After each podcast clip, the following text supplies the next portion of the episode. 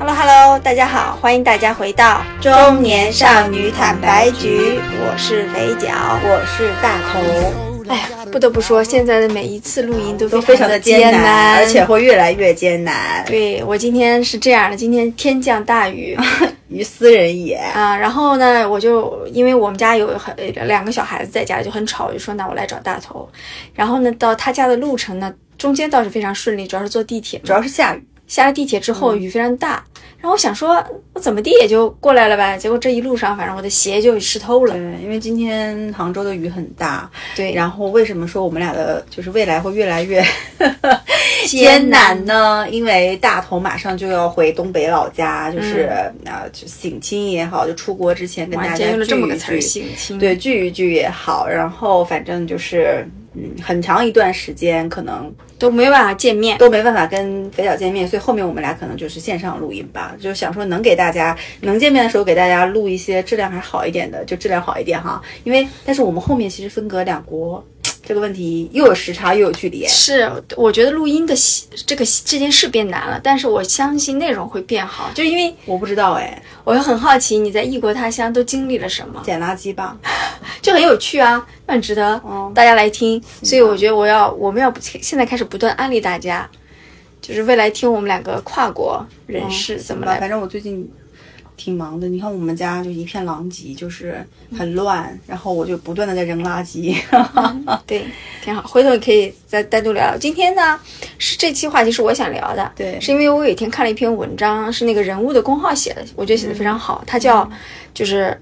就是好学生什么什么发疯记还是什么，我就发给你看了，因为我看了以后我感同身受，就每句话都在说我。你要么具体讲一讲，他都讲了什么？就主要讲的是。他其实主要，他其实是一个有点，他不是一个很那种深度文章，他就是一个漫画形式的，那个来说说。他首先从他说豆瓣上有个小组，这个小组叫好学生心态受害者，然后是说是二三年新建的一个小组，然后我看了一下，有已经有七万人。在这个小组里面了，然后反正就是他这个小组就是说什么是好学生心态呢？是说人们为了完成上级的期待，因为他把这好学生心态扩大了，不只是说在学生啊，还有在职场上，对所有人对，然后呃努力的改变自己，成为他人眼中的好学生，然后这个过程中的情绪和态度，成为好学生心态，包括这几个点非常重要：高度的服从，重视他人的正向反馈。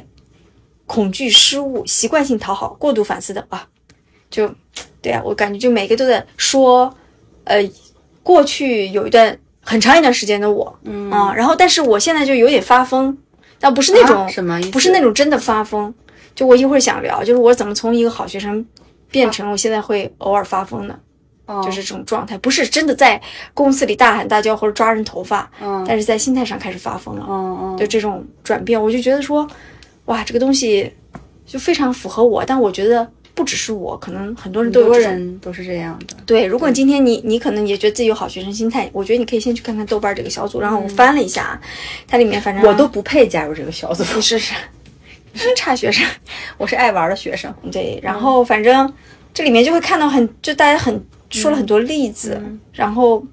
什么挂科啦？很多学生在这里面聊什么努力学习啊，什么争取想去去摆脱这种好学生心态啊，然后包括呃遇到一些事情自己不想去做，但是因为不能拒绝又做了呀，然后大家在里面互相的抚慰啊，就是哇，我觉得挺有意思。但我现在其实已经不是一个混豆瓣小组的人了，但我只是觉得说。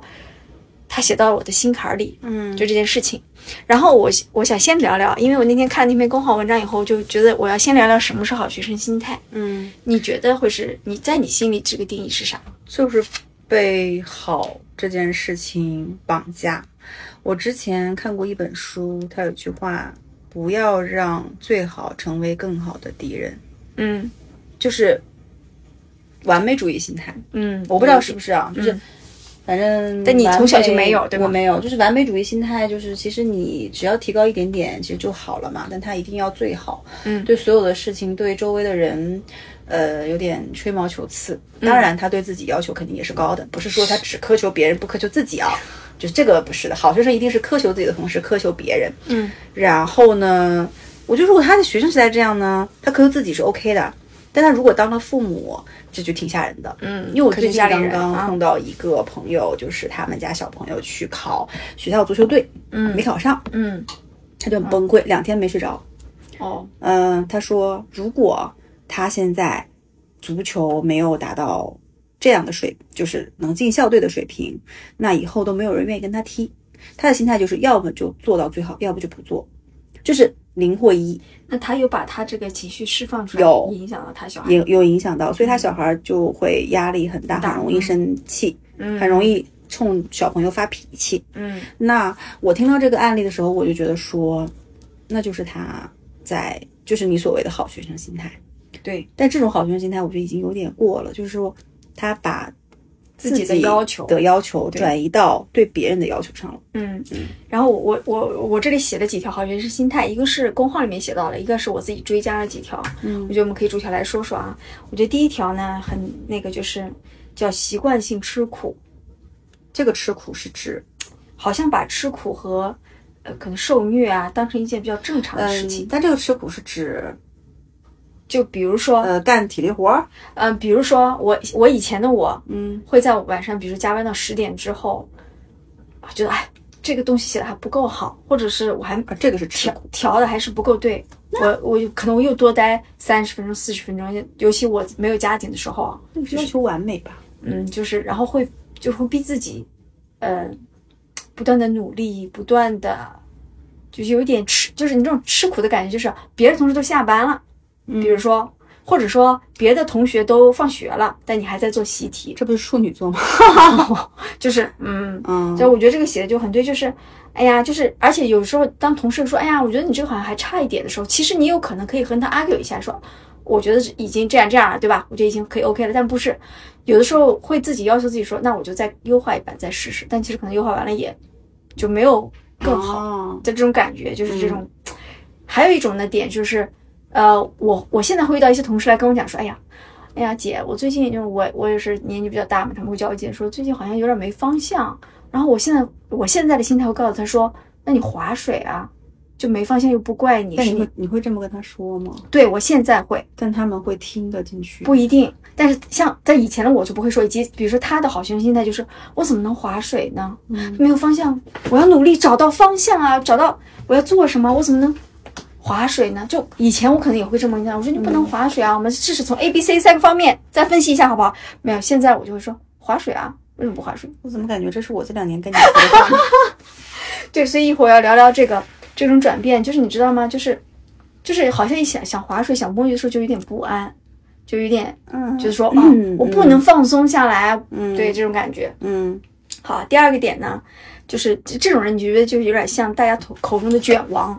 卷啊，就是他就是卷王之卷啊，这种人就很讨厌你就觉得呀。我们俩共同认识的那个，他就那个有点这样。就是我之前的下属啊啊是吗？啊啊是的，他是，爱吃苦。但是没有人让他，就是他也不，对他没有想要去，就他好的一点是他，呃，他对自己的苛求只体现在他自己身上，他没有去卷别人，可对，但他就逼自己。他会逼自己，嗯但逼自己逼的真的很，就是每天加班到十对，一点，你看，就是我刚才讲，然后方案如果你说不行，他会再改，对，然后做到所有的都是尽善尽美。但是这样的人的好处是，他会在职场也好，学习的环境里也好，他一定会获得好的结果的回报嗯，啊。但是他失去的肯定是个人的时间、陪伴家庭的时间之类的。嗯，但也会有反例，就是就没关系，我们后面再聊啊。嗯第二个我觉得也很典型，而且非常具体的这个点叫请假的羞耻。啊，这个我们俩之前是不是聊过？对，我也一直会有点这种，你现在还有吗？我现在没有哇，我今年的年假基本上快被我用完了。你什么时候有？就是之前我会有啊，比如说我觉得如果我啊我请假了，这个项目嗯，就要出问题。其实嗯理解。对，但我现在就就不会。而且你会不会在请假的时候，呃，比如说啊，你本来就不爱发朋友圈啊，就是仅对，就反正不对自己的同事可可见啦，哦因为因为你请假的时候，如果比如说我在游山玩水吃海鲜，然后你的同事可能比如一个项目组的他在承担你那部分的工作，因为我们之前的公司不是经常有什么 back up，就是所谓的啊代理人嘛，对，有一点不好意思。那我觉得这个东西就很狗屁哎，就凭什么要代理人？我我都休假了，凭什么别人要代理我？别我有什么权利义务要求别人代理，嗯嗯对不对？嗯。但是我的心态是这样的，就是我不喜欢把朋友圈分类。就是我啊，你不喜欢分类，因为是我认为分类的点就是你没有办法发朋友圈，所以我就不发。对我可以接受不发，但我不发，你也不分类，对，我是一定要分类，就是因为我没有办法。就比如说举个例子，老师，你肯定要单独分一个组的吧？我分了，但是我因为我也不发朋友圈，我可以接受不发还有就是。那什么什么四 S 店的销售卖保险的，你要分一个组的吧？健身教练这种你要分一个组的吧？没关系啊，他们就看就好了。我反正就反正老师我是蛮 care 的一个人群，啊还有就是同事，而且因为职场走的比较久嘛，不同的时期的同事一定要分成不同的组，啊，我懂你意思你。懂我吗？因为某个阶段的，就是一个嗯备注，对吧？就是反正你到了你 move on 到下一个阶段的时候，你可以让上一个阶段人来看了，你懂吗？就是在同期的人是不能啊，我懂你意思，看的。懂你意思。嗯嗯，有一点要保护隐私还是什么？反正我的观察是，尤其现在就大经济环境不好，请假休息这件事情，我觉得似乎有在加重。现在身边的人也是吗？嗯，而但是大家有一个普遍点，就是偶尔请一天、半天，好像还好。半天叫什么请假？，对，但一旦请到两两天、三天、四天、五天，哦，你知道吗？就之前我有个下属要请假，之前他请假是因为前面有几次项目我已经就也有点压榨他，已经就是没让他请了。后来他准备一次请请三天还是四天，然后连着可能休。七八天，然后我就给他批了嘛，我觉得没问题。反正后来也他也被、嗯好你的老板呃或者 HR 或者什么在问，HR 有病吗？这个呃没有人家的问是正常说问什么你怎么你请请假就那个场景是？HR 问什么？我想问。HR 问我的老板，就是我下属的老板老板说，他请这么长时间假，是然后呢你你知道的吗？你 OK？废话呀，我都批了，我怎么不知道没有，他假只需要我批。但是 HR 问这种话就很该打呀。反正因为那个假期没有，只需要我批，不需要批到我老板。然后他就被问了。当然了，就我老板也例行公事的问了我的下属，但也没有说不让他请，只是例行公事的问了一下，问了什么呢？就是你请请这么多天，然后事情没有安排好什么的吧？这种话就让人很，你懂吗？这种话就让人很难受。就是说我既然都已经请了这么久了，那你代表组织已经批了他，然后作为老板，你又问我说你请了这么久，你的工作没安排好，就有点像说你出去玩你要心系工作一样的道理，就是会让人心里很不舒服。而且是在质疑两个人，因为也质疑了我，你呀对呀因为我知道他请假，我可以帮他兜住他的事情。对呀、那他在质疑谁呢？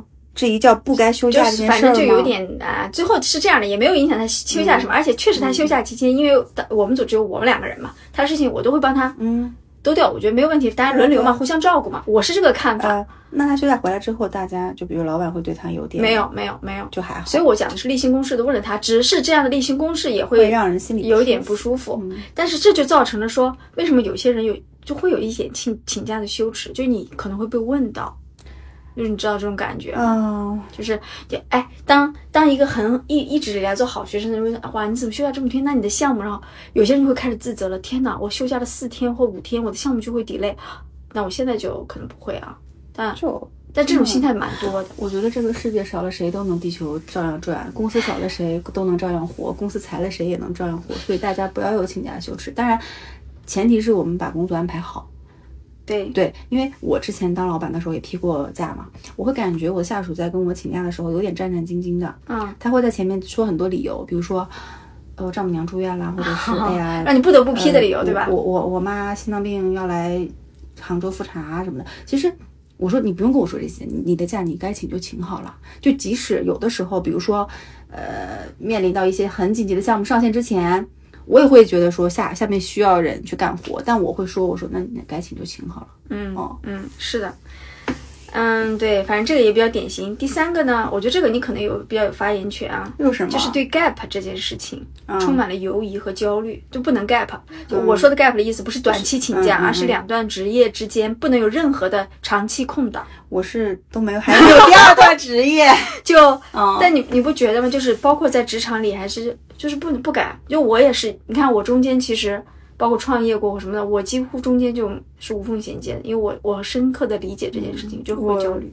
但对于我来讲，我在做这次离职的决定之前，我也从来都没有 gap 过，我的社保都没有断缴过，嗯。就是从我毕业到今年刚刚辞职的这个月，嗯。所以我也是刚刚经历了社保断缴，然后自己去缴，然后没有工没有工资入账这件事情，所以我不知道，因为我也我也才 gap 一两个月吧，嗯。后面还蛮久的，所以我也不知道，但是我会说实话，我现在的感受会比我辞职之前去想，嗯，我 gap 之后会不会很，或者是我离职之后会不会很压力很大、很焦虑的本来的那种想法要轻松很多。嗯，就我并没有，嗯，就但这个也跟你的我也没有进账。个性，就是你作为一个打引号的坏学生的心态的有关吧。我觉得可能就是我会对很多事情，我会有未知的压力和恐惧，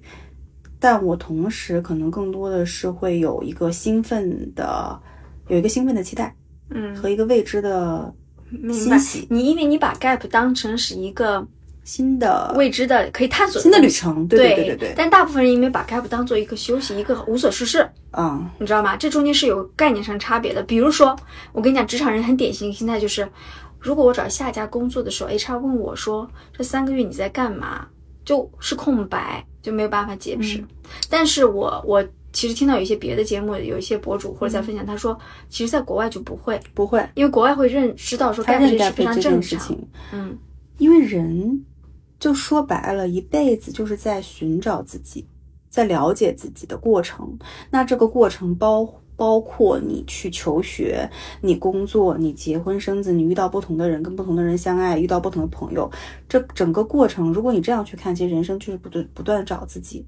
那其实 gap 依依然是一种方式在找自己，所以我觉得这是可以被接受的。嗯只是说，在中国现在的社会环境里，加上现在的整个的大的比较焦躁和经济不景气的环境里，大家可能会更怎么说呢？就是更谨慎吧，更焦虑吧。但我觉得这件事情不会有缓解，就是社会层面上不会突然有一天说啊，我们接受年轻人可以 gap 怎么样？这件事情只能你自己去破解。嗯，但我有一个新的感受是什么呢？我觉得，呃，打工人和就是雇佣者之间的这种关系是会来回去调整的拉拉扯的。嗯你没有发现说现在年轻人其实 gap 的案例在变多，然后我觉得反向过来会推动的这个雇佣者去接受这件，逐步接受这件事情，因为原来可能这发现这种求职者会是少，但现在会越来越多现在。也还是少，我觉得还是少。嗯，那我们就年轻人可能在，我感觉年轻人在践行这，有一部分的年轻人在践行这件事情那个年。轻人，他就之前不是一直想 gap 想 gap 吗？那现在呢？后来也没有勇气 gap 呀。哦，就是又匆匆忙忙的找好了下家，就赶紧马不停蹄的在这个和那个的中间有勇有勇气去请一个长假，嗯然后所谓的去放松一下，嗯然后就进入到下一段。其实他在这个阶段人是轻松的嘛，因为他想要到下一段可能是是是轻松的会怎样，但是其实这个事情不好说的。嗯，哎，我倒有一个突然刚才有一个新的想法，我觉得当我们说 gap 的时候，因为我们希会在后面加的那个时间词叫 gap year，嗯就这个时间的长度会比较长。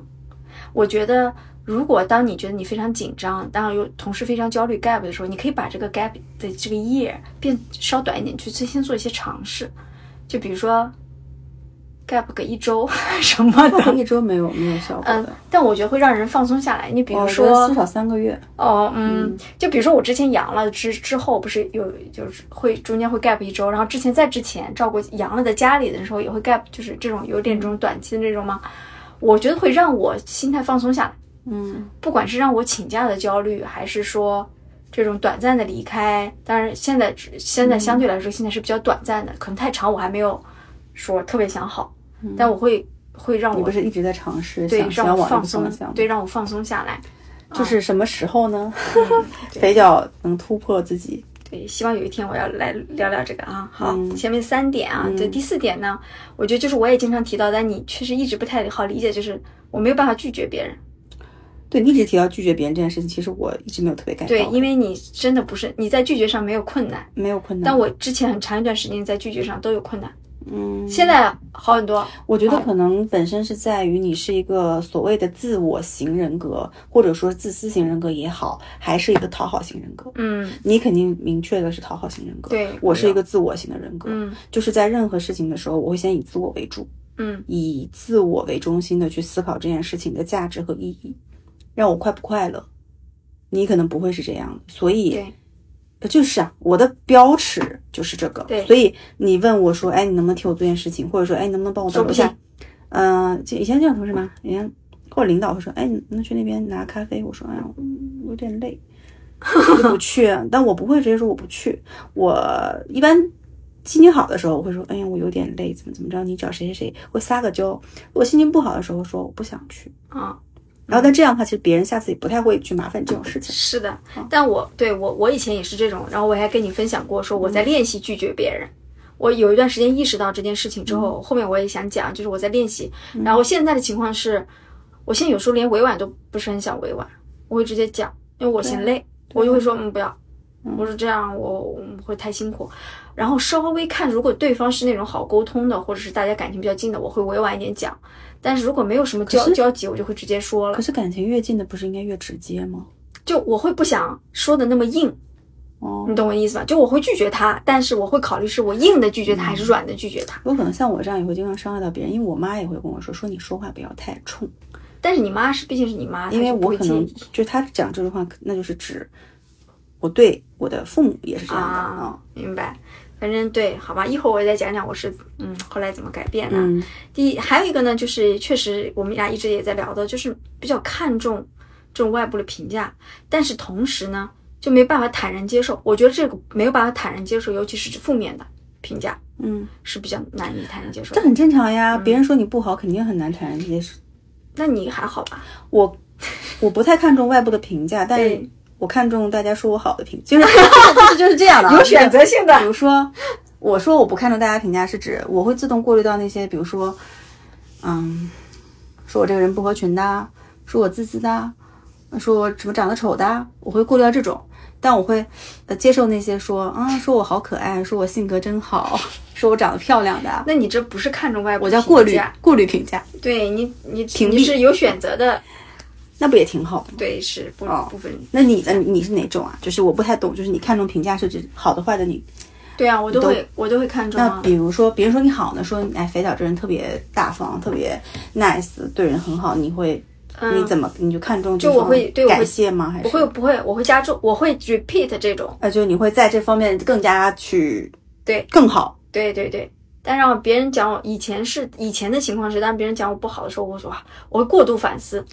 啊，你会反思？我过度反思，对。那现在我会生气吗？嗯，还好啊，要看这个评价是什么评价。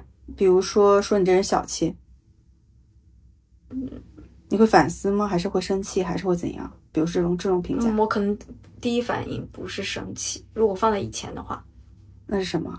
就可能是啊，真的吗？就会突然震惊一下，说哦，我真的是这样的吗？但你不会再往心里去了吧？现在我不会。但以前会呀，以前会就每天想说，我小气吗？我小气吗？就这样吗？就至少会有一点时间想说，天哪，我居然是这样的人吗？我是是就会开始说啊，我是做了什么让别人以为我是这样的呢？那我要不要调整呢？啊，我就会这么想。但现在我就是就是啊，对啊，我就是小气啊，我就我可能会直接讲，对我就是这样的人。但但你知道吗？我觉得其实这种别人对你的负面评价，我说实话哦，嗯，也不太大有，就是。就如果说这个人他是你的好朋友，或是你的父母，或是你的什么闺蜜，他对你说这种话，其实也对你本人并没有真正的提高。是，就是说，我是比如以什么举例啊？就是我在以小孩举例，就是比如说，嗯，举个例子，比如说我小的时候，嗯，是一个非常不愿意跟外面的人讲话，很内向，不愿意去在公众场合公开发言的那种小孩。小孩，嗯，那我的父母就会说。你这孩子怎么这么内向？内向，怎么这么熊？怂啊，怂！对对对，那就这是一个很明显的负面评价，对不对？然后我周边的亲戚长辈也会这么说我，嗯，什么哥哥姐姐会这么说我。那讲道理来讲，我他们说这句话的，我我当时觉得他们说这句话的初衷是为我好，嗯。但我现在长大了，经历过这一切之后，他们是为了自己。对，我会觉得说。你们说这句话以后，我并没有因为你们说了我内向，说我不爱跟别人沟通而变得更外向，更愿意跟别人沟通，嗯，对吧？我也并没有因为你们说了这句话而发愤图强的想要变成外向，因为这个东西不是我自己能控制的，嗯。那对我造成的影响是什么呢？是，OK，原来这个叫怂，这个叫内向，嗯。那我就给自己打个标签，叫我是内向的。嗯，小朋友又不知道嘛，我打自己标签，然后我就会以后在所有的跟别人说啊，我这人比较内向，然后我就是这样的，因为强化了因为反就我会强化这个点，然后加重这个点，并没有让我想突破这个点，嗯。然后我会变得越来越严重。嗯。那当我长大以后，我为什么意识到这个问题？是因为我儿子也会有点内向，嗯。但当我爸再想去说，哎，你看谁谁谁，你让他怎么怎么样，多什么怎么，我说你不要说这种话。嗯我说我小时候，我就我当时的那个叫什么应急反应我当时就一下应急反应，我非常激动。我爸可能不知道为什么那么激动，我就很我说爸，你不要说这种话。我说因为我小时候就是被这样说了之后，我知道我是怎么过来的，我也并没有变好。你现在这样去说他，你到底是站在他的亲人的角度上为他好改变他，还是站在你自己的角度上，只是想过一个所谓的作为长辈的一个这么个职责，嗯尽尽自己的嘴瘾呢？嗯我说我觉得是第二点，嗯，是，然后。这就是我所所所谓的，就是你说在不在乎别人的评价，好的评价 OK 嘛？那我们就继续，就是我觉得好，你看这个点就不一样的是，当你夸他好的时候，他会更好。他正向的去加强，嗯，比如说我小时候唱歌好，大家说啊，那个你唱歌真好，什么什么的。唱歌是吧？对，所以我觉得就是这个事情很简单，就是好的评价会让人更好，但坏的评价不会让人变好，只会让人变得更坏。所以我觉得你说在不在乎呢？就是我们自己如果被别人评价的时候，你在不在乎呢？我觉得有一点是这样的，就我们这一代的家长，就这点，我觉得这点孩子都会感同身受。比如说，当你小时候你被说你怎么这么内向的时候，大概的场景是，嗯，在一个亲戚朋友都在的场合下，你不爱说话，你不要表演节目，你不要背古诗词，嗯。这个时候家长就会觉得哦丢人啊，就没有，或者是说，哎呀，我对对对我你就你这样就不能不能去嗯。显示你的优秀啊，就是有点。像每个家长把，就是像我们把一个小动物牵到了一个游乐园里，大家都在那个小动物在翻滚，在在在在抬头在干嘛？然后你发现你家这个小狗什么都不会，你一方面是恼羞成怒，一方面觉得丢人，嗯，是不是就这样的？对呀、但是就像你说的，当你给他一个负面评价的时候，小孩儿其实他他不会他没有方式方法，，不会的。并且你告诉他的时候，你告诉他的只是一个评价，叫对。你怎么这么怂，对而不是你告诉他是一个你的结果是这样的，，而不是你理性的分析他的对啊，比如说他真的做错了一件事，你去理性的分析他为什么做错了，应该怎么样，那种感觉就是就是就是很让我真的我自己经历过那种感觉，我到现在，然后我整个心路历程成长过来，我我就我有一天很认真的在想，我到底有没有因为他们说这些，因为我在想怎么去教育我儿子这件事情，所以我在想，我到底有没有因为大人说过我什么什么不好而真正的发自内心的想要去改变过？我后来想想没有哎，但你会因为他们夸奖你的会东西而去正向，是的对，因为你知道正向做了，你会得到更多的夸奖，对，有可能他们当时的夸奖只是一个小小的鼓励，嗯，所以我我就不要，就是现在我对我儿子，他哪怕只做一点点，就是比如说他原来不会游泳，他突然会游泳了，脚突然伸直了，大划水一下，我也会夸他，因为我觉得小小的鼓励你就给出去嘛，你就不吝啬去给嘛，但坏的话还是自己还是要藏在心里。对，而且哦我觉得，就像我刚才讲，如果真的是因为，比如说他做错了一件事情，嗯我觉得你要把这个东西掰开了，对，去跟他聊，而且你知道，小的时候我就会觉得说，在这种公共场合，我不去像其他小孩那样去表演节目，去主动的跟大人们沟通，是我做错了事情，嗯，我是有错的。因为我们小时候没有人会问你说，哎，他不是来问你说，哎，你为什么妈妈刚才 Q 你的时候，你你不想唱，你跟我聊聊你当时的感受，嗯不是这样的对话，没有而是直接上来就给你扣一个帽子，说你怎么这么熊，就是这种感觉。哎，你们那边也是这样吗？是会啊，北方就我们家里是这样的，对呀这个但我小时候很活泼，你知道吧？那你活泼，所以你不会有我这种。但一样的，就是就是你看，我们每个人在童年都或多或少的但是你会因为活泼而获到嘉奖，对吗？对，你想一下，会啊，所以我就一直很活泼。你看我现在也很是啊，算是爱爱交往的一个人，是吧？所以嗯我现在不爱交往，或者是我会别人对我的评价会说那个他有点冷，哎，我想这里插一个话题、啊，是不是有关系聊到这里，现在你会，你长到现在，你会怪你的父母吗？嗯，你会觉得说原生家庭给了你太大的负担吗？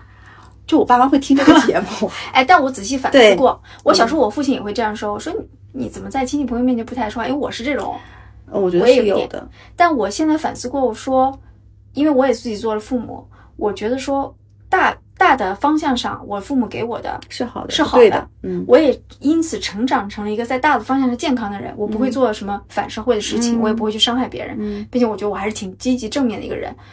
但是我没有办法规避的说，在一些小细嗯节上，他们也做得那么完美，因为我自己做了父母，我开始去原谅或者是谅解的一些事情，是因为就是嗯，我确我每个人我觉得童年都多多少少有一点这些东西，但都有。但是大方向上我觉得我是 OK 的，嗯。嗯。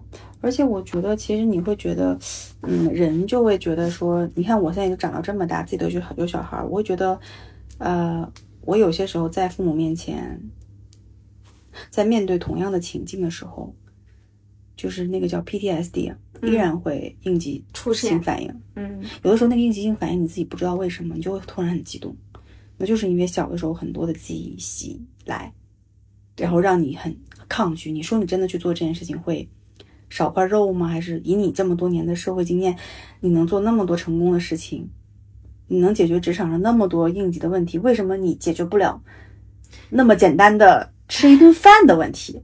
你知道我，我就有时候竟然会给自己打这个问号，哎，嗯你能理解这件事情吗？嗯是，但对，但哎，后来因为我我我有时候在反思的时候，我觉得有些东西是会做代会会有代际传递的，就我们身上的东西是是我们上一代他们身上的东西，又是在他们可能更上一代传递下来是的有这个东西是一代代在传承。然后我有时候在想，我六十岁会不会依然这样？但是我觉得我们有在努力削弱这种代际传递，但是我我我现在没有办法保证我能百分之百的这样对我的小孩，嗯是因为我我有意识到说，呃，我身上的东西也不完全是我自己选择的，对，也是有是代上好几代的代际传上给我的，你很强的父母的印记吗？，对。我也是。但是我尽量说，当我意识到这个问题的时候，我在削弱这个东西，再传递到我儿子那里去。嗯，我们会有意识的去。对对对，但这里说的有点多，说到教育的问题上，对，其实啊，所以说到其实外部评价这件事情嘛，这个我觉得其实困扰了很多人的一件事情。嗯但我觉得，呃，可能你和我都不至于说到一个和父母这种产生互相的谅解的这种程度。嗯我觉得他没有，但我嗯确实是自己做了父母之后，对他们有一些理解，并且嗯我也知道说，做父母这件事情其实就是确实不易嗯啊。嗯我自己因为我自己也在做，嗯，所以对，其实我们刚才讲了好几个点，然后我自己还写了一个点是说，是我后来意识到的，说我原来好学生心态是我以为只要我努力，只要我吃苦，我就会有好的结果，就我一直有这种心态，嗯，但我没有。后来直到长大之后，发现并不是这样。，对，受到了挫折，看到了社会的方方面面。对，然后看到了那些更更优秀的、不怎么努力也拿到好的结果的人，知道说哦，事情不是这么简单线性的一个结果的时候，是的呀我才知道说啊，就好学生现在会崩掉，你知道吗？你讲到这里，其实这个问题，就你刚刚说这个叫什么？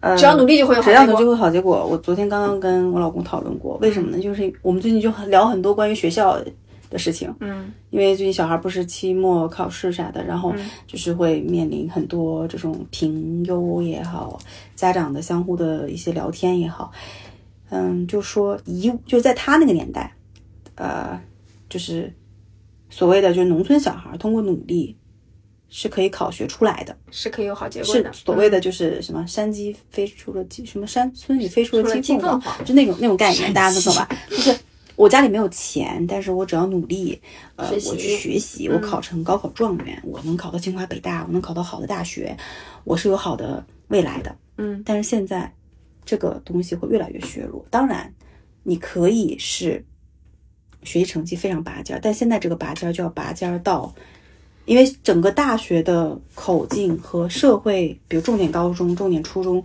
招的那个尖子生的那个口径缩小了，所以你除非是能排在，比如说百分之五，你是可以这样。那另外的那些人是靠什么？嗯是靠的社会资源和家里的钱财和权势。嗯虽然这个东西很非常赤裸裸，但是我们就是这样这样分析。比如说，有有的小朋友他现在就可以去各种网球公开赛去打，嗯学高尔夫，嗯，学钢琴，听起来很贵。对，对吧？嗯那他可以去上到什么浙江电视台，随便举个例子，上什么小主持人去，要这是资源。嗯但是你想，农村的小朋友有钱去学钢琴、学高尔夫、学马术吗？嗯他有钱去找资源吗？嗯，所以其实未来的社会就是一部分是非常非常学习好的人的尖子生，但是这部分其实比例已经缩小了，跟原来我们那个年代所谓的大学录录取率率已经少的少非常多。那另外一个就是说，今天我出生我就是在不同的起跑线上的小朋友，或者是说我父母有意而为之，去培养你某一方面的天赋，但是你要在这个天赋上非常的之卷，卷出一些特长。然后就讲到说，他们班就比如说我们这边很多小朋友，嗯，大家知道就是现在的小学评价体系已经不只是成绩了，分数了，对，有非常多，比如说随便举个例子啊啊，就是什么什么绘画金奖啊，嗯什么这个银奖，然后他们说啊，其实那个绘画那个地方你根本不用自己画的很好的，老师会把那些获奖的模板，嗯，大概给你弄好，你自己去涂涂色，到时候上上传，其实就相当于你上了你上了五个培训班，五个培训班各自给你出三个证书，因为你花钱了嘛。你把它怼上去就 OK 了。嗯，那这个东西其实但对小孩来说没有收没是获啊。是对我们我们单纯是说社会的评价体系，我们不说小朋友的啊。嗯那那未来就是这个样子的。嗯那在职场里同样也是，我可能今天自己多清楚，我表达不出来，或者是我只会做 Excel，不会做 PPT，可能我就是出不来。或者是我不会向上管理对，啊，对对对，我就是没有办法低头跪跪舔你，你就出不来。在我反而我觉得好像在职场里还更轻松一点呢，因为在学校里这个东西才真的卷。因为学校的评价体系更单一。嗯，就是嗯，然后你再看所有的小朋友小学哦提交的奖项已经是一页两页，天啊，他们在哪儿搞这么多东西？我们只是在认真学习，认真学习够吗？不够，除非你能学习到最好最好最最头最头部，不然的话你就要去搞那些奖项。嗯，我懂你意思，但那个东西是一个很短期功利主义的事情。对，但是社会的未来的高中啊、初中啊、什么大学啊，可能就是这样的一个评判体系。那你整个社会就是这样去运转的。嗯，那你说所谓真的是努力就有结果吗？还是说有钱、技巧有权势、嗯有技巧、会读书、会获奖？嗯嗯，对，但我现在始终是觉得说，当时人生的时间拉长之后，这些东西是没有办法留存下来的。是的，就是，但你知道吗？呃，我就昨天也陷入这种，就是在在在聊这个话题，因为有很多家长会因此非常的焦虑，焦虑，他说哦，别人都有这么因为多奖，我我没有没有弄你知。道为什么吗？因为我们最近要出国了，嗯所以很多人在跟我们交流起来会讲真心话了。啊，因为觉得我们不再是他们的竞争对手，就跟就跟我要离职了，大家会很多人约我跟我说，哎，我跟你说，我其实还不满意，你懂吗？一样的，所以我们才知道了这么多东西。那在知道这么多东西之后，我就会说，哦，天啊，天啊，你们都这样的吗？是这种感觉。然后我们其实那个就是我们俩肯定聊的是那种说人生是一个线性的啊，你其实回头看有些经历重要，有些经历不重要。但整个社会的体系，当它整个就是这样的去发展的时候，就你身在其中，就你要不然就跟着卷，要不然就你选择其他路，或者说你完全佛系不焦虑的很难。是很难。有的小朋友已经被逼到要转学了，嗯，因为那天我也和几个同事聊起来，他在说他在杭州上班，但是他是其实上海人，他在考虑要不要让小孩去上海读读小学什么之类的吧死，啊之类的。然后后来我就说，然后他们就问我说：“那你小孩怎么样？”我说：“就普通公立小学。”然后他们就问我说：“那我说，然后我就指着指我旁边的同事，我说这一位高考考了六百六十分的九八五的同学，现在是我的同事啊，是我下属，嗯，他高考很优秀。我说那边那一位在美国读大学，谁谁谁同，现在是同事。我说所有人最终就会归于平淡和普通，就是我今天要付出我所有的，我我我作为母亲，我所有的呃，我努力工作换回来的资源，我所有努力工作换回来的钱。和我人生可能要牺牲我的时间和我的体验，去给我儿子打造这一切之后，发现他终归是个普通人的时候，我不知道我能不能接受，我不知道我会不会崩溃。但你知道吗？还有一个点就是说，因为就是有些我们都在那个大厂工作过嘛，在看简历的时候，现在连普通专本科都不要了，就是比如清大、清华大学、北京大学的本科不要了，就是他们那儿，然后要的就是什么顶尖大学，博士什么的，就是我海海归就即使你今天是那百分之五和那个尖子生，你上到了那个，比如清华考，咱就是考到清华了，本科毕业，你都未必能找到，他未必将来能找到跟你这样的工作，嗯能理解吗？是？但道。是点说，嗯。然后然后你就想，哎，那为什么我还要这样卷呢？那 OK，那我不这样卷，那就是就是如果你不这样卷，你可能连那个敲门砖都没有。嗯，就怎么办呢？这件事，但你知道我我现在怎么办？我要说中国教育好大的问题。但我现在看到了很多，当我打把视野打开，把我的朋友圈子都看一遍的时候，嗯，其实我会发现说，有一些多样的人生是被我们这种大厂人 miss 掉的。是的，嗯，就他们也没有读好大学，但是我觉得他们的人生的精彩是我很羡慕。是的，就是人的眼界其实很重要。我我昨天还在跟他聊，我说，我以为。我身边的同事，我身边的朋友，他们能看到这样的机会、那样的机会，但我发现跟他们聊的很深入的时候，发现他们依然在焦虑当下的绩效、钱，我会不会被裁？他并没有看到外面的世界。嗯，这个是很悲哀的一点。嗯，所以当你没有看到外面的世界的时候，你就没有选择的权利，你就是被困住的鸟。嗯，而且我觉得好学生心态这里面还有一点，就是因为我们始终把自己放在学校的那个。感觉有是一个小小的象牙塔，但是我觉得职场也是类似的一个东西。里面去看的时候，是看不到说除了做好学生，其他的可能性的。因为是对，因为我们一直的教育体系就是这样来培养的，评价标准比较单一嘛。但对我对或所以其实我后来想来聊聊，说我是作为一个好学生，这么多年的好学生，我是怎么发疯的？就是我我我不能说我是那种嗯学习非常非常棒的人。但我你看，我从小到大，我小学里面是做什么大队长，然后就也很爱表现，还搞文艺活动，对吧？嗯。上初中也学习蛮好，然后高中上了我们市最好的高中。嗯。但是高考的时候就考得很很普通，那是我第一次经历人生不做好学生。结果后来上了大学，我为了翻盘，我又去考研，我又去努力，然后我以为我又回到了那个好学生的那个状态，然后我又进了互联网的大厂。然后我觉得我这一路都走的是这种好学生路子，而且我这一路都没有靠父母，没有靠，因为我家里没有资源可以帮我。然后现在我发发疯打引号的发疯，我觉得是从就是那段时间我我和你一起经历过，对，哇哇哭。然后我开始自我察觉到自己的那些痛苦、那些紧张和焦虑，而且这些东西让我非常不舒服和不健康的时候，但我以前其实也经历过焦虑和紧张，但我用我的努力。呃，我的奋斗把那个东西度过去了，我以为我都可以度过，嗯，但我会始终发现说，哦，那个时候当你发呢，发现这种很大的一个浪打来，你连你我都不会游泳，我都游不出去的时候，小浪小风小浪可能就算了，但是我不是说真的是人生经历这种大风大浪，可能对我来说是比较大的时候，我意识到说我挣脱不出去，并且意识到我自己的这种痛苦是因为我的好学生心态，是因为我过于看重外界这东西带来的时候。然后我觉得，那我那么试试发疯，嗯，对，然后，然后，并且我意识到一件事情，就是我确实不是全能的，确实不是可以一直很优秀的。真的吗？对，但是这是我到三十多岁之后我才意识到的吧？你之前一直认为自己很全能的、很优秀的。我没有这么去表达过，但是我潜意识里是这么想的。我觉得我可以。哦，理解。就是我觉得我努力，我吃苦，我奋斗，我不休假，我就可以。对。那后来发现到好。先从我情绪崩溃开始，你发现有些东西不是靠努力换来的。对，嗯，情绪的崩溃，然后到自洽、自我意识到开始在，并且认可开始认可说我可以不是什么都可以的时候，那我觉得我就可以发疯了。我现在发疯的表现是说休假，比于我我休假没有什么特别大的焦虑感了，嗯啊，然后并且如果别人对如果别人不让我休假，我反而觉得这个人傻叉，就是这种啊。第一，第二呢？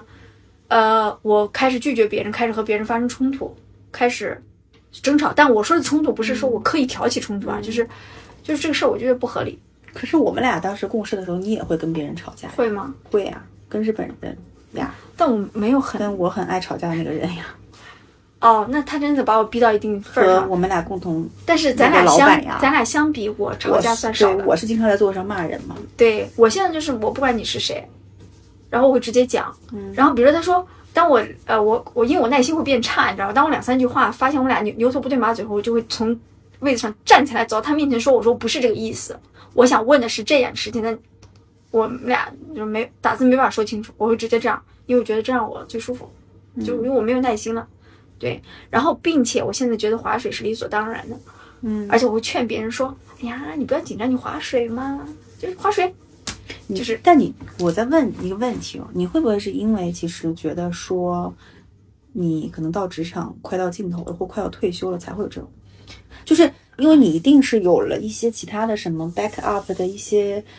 反正不一定是成熟的选择啦，就是你心里会有一个未来规划的一个另外一条路，或者你看到了另外的一条路。没有，就是说实话，那条那另外一条路我一直在考虑，嗯，我一直在考虑是 A 吗？然后我在犹豫，嗯，然后我在考虑是 B 吗？然后我可能会做点尝试，但肯定也不成功。但是不代表说就是有明确的路，对不？没有明确的路，但有一点是有的，就是我心里的底在于说我已经工作这么多年了，我给你自己攒下了一笔。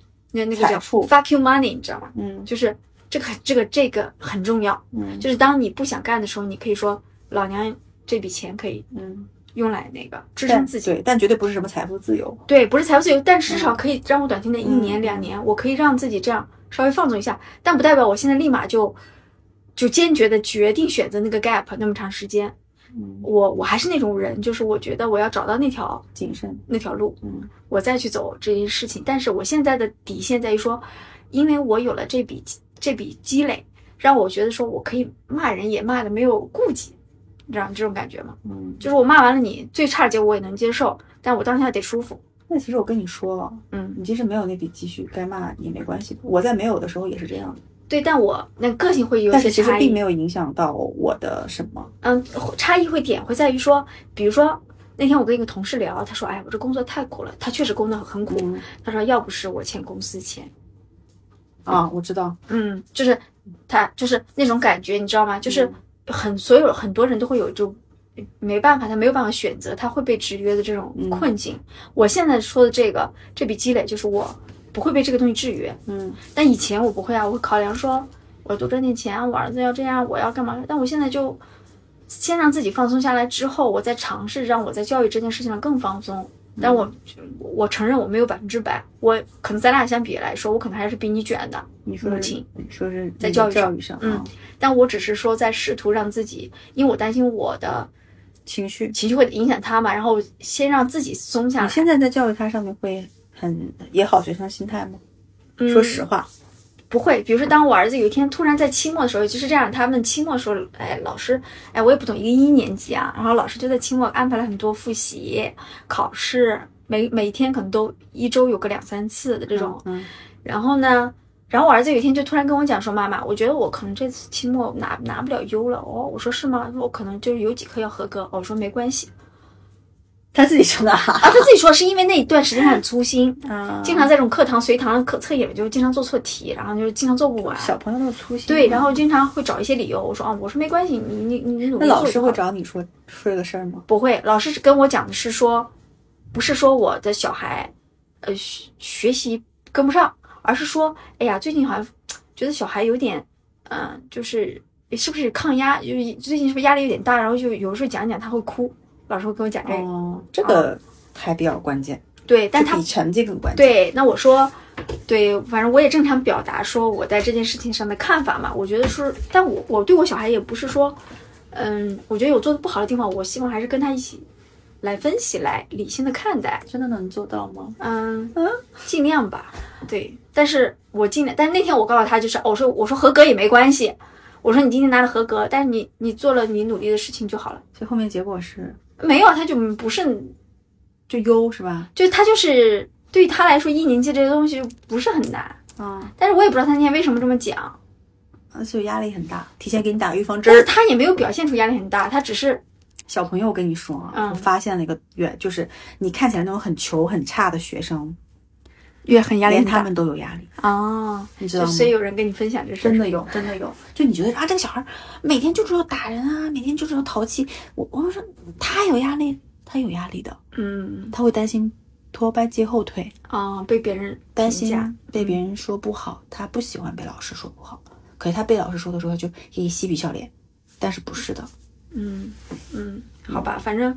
对我，我我我，对我觉得我可能要需要更放松一点。这些两个人在聊教育啊，对对对，因为聊到自己做了做了，因为我现在觉得说，你知道有有一段时间，到在三十岁出头那个阶段，我会遇到的朋友，大部分我们聊的话题是说，我不想要小孩，为什么？因为我担心我教育不好他，就很多人会这样讲，我担心我我自己都还没有做到很成熟、很健康的心态的时候，我小孩会不会被教育外？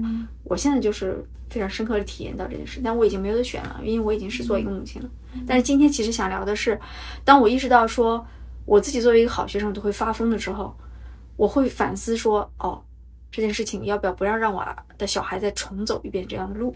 嗯，这是当做一个母亲的第一反应。本期我们聊的好深刻哦。啊，是吗？是吗？所以我觉得，我为什么想跟你聊这个，就是在好学生这件事情上，我真的太有体感了。嗯，我觉得这个跟我老公聊更有体感。啊，好你，俩都就是同样的，就我们两个好学生要 B。就要不要嗯，对，可以碰撞一次，好吧？这期我们聊的有点久那，有点久哈，但没关系，我觉得大家如果因为下一期就不知道是聊啥了。对，如果大家也好学生或差学生或者什么的，就可以来分享一下嗯，你是怎么来调整这件事。下期我决定聊一期坏学生心态，那那我没法跟你聊呀，我来聊呀，好吧？嗯，好的，嗯那我们这期节目就这样就。结束啦。喜欢我们的节目，欢迎订阅我们的节目。想哎，我要插播一下，嗯想要和未来两位跨国主播 深度沟通流的嗯，欢迎加入我们的微信听友群，搜索“坦白”的拼音。坦白零三零三也可以加主播的微信哦，在群里可以单独跟我们沟通。如果有一些话题你不想啊，或者有一些困扰不想在群里面去讲的，好的。其实是有的。但我们的群现在反正就是聊电影啊，聊八卦啊，聊什么渣男啊？对聊渣男哦，聊好起劲啊！，对我突然就看打开群，哇，我这应接不暇，我都无法就有你要你要去题爬那个梯子，然后最后我知道哦，是因为消失的他。我想还好我们两个看了，对，然后就对我们的群就很热闹，然后我们也我们的群也不会带货卖货什么随带，放心就好。就是大家就自己平时聊一聊，作为一个你的秘密的树洞就好了。嗯，好的，吧拜拜嗯。记谁有人的苦涩，如今承认是难规则，